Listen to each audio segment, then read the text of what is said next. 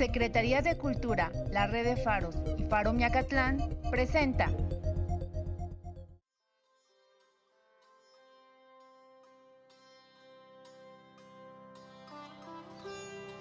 Horneando Memorias, Cocoles. Ay, Cocol, ya no te acuerdas cuando eras Chimisclán, del filme Así es mi tierra, 1937.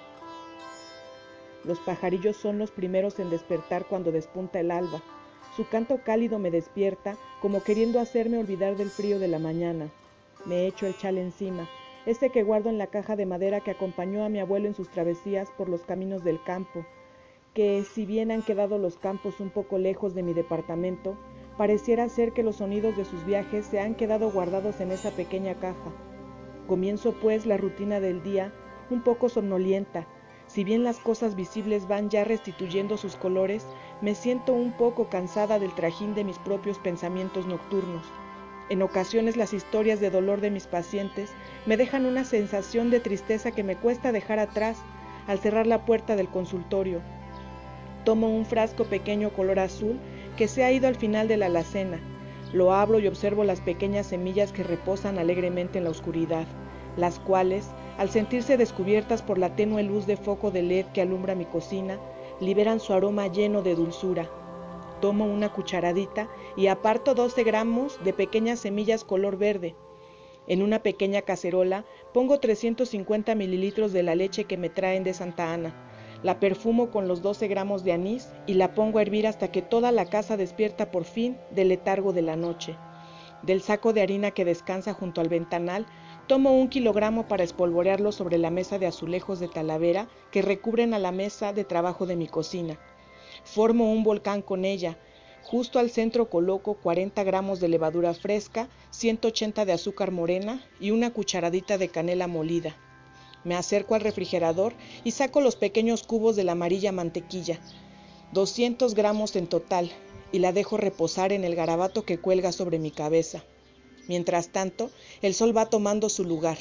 Los ruidos de la ciudad se escuchan ya más cercanos. Los pajarillos y sus cantos van cediendo ante el ruido insistente del claxon de un camión los tacones de la vecina que corre, la tos de hombre, los gritos de los niños, los ladridos de perros y uno que otro maullido de un gato al que la noche no le ha sido suficiente.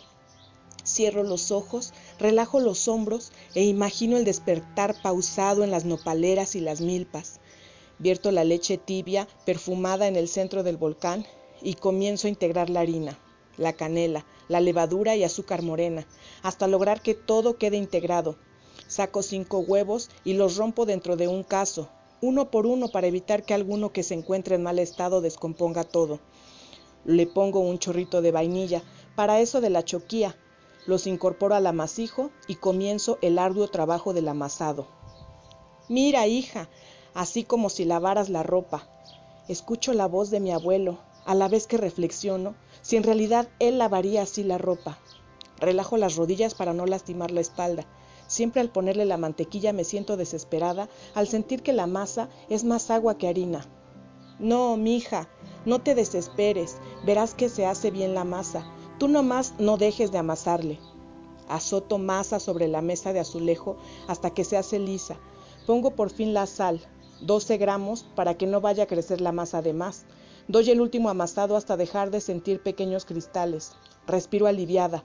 Hago un pequeño bollo y guardo la masa en el refrigerador para que crezca libremente. El día pasa con tanta rapidez mientras escucho una historia tras otra.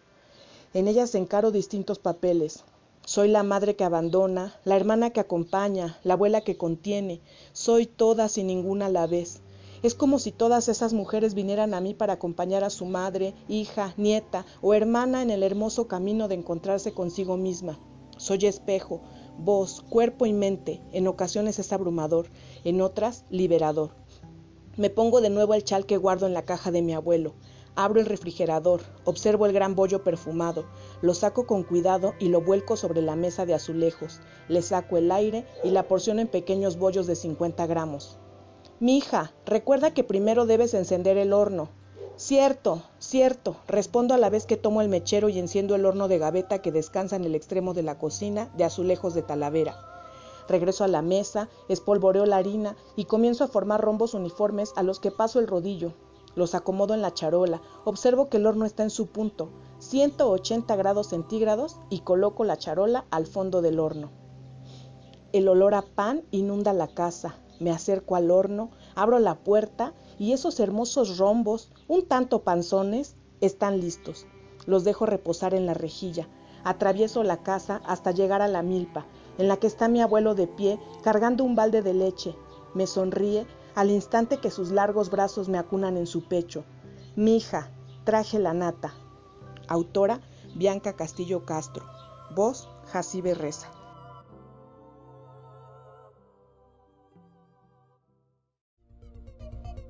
Secretaría de Cultura a través de la red de Faros y Faro Mecatlán presentó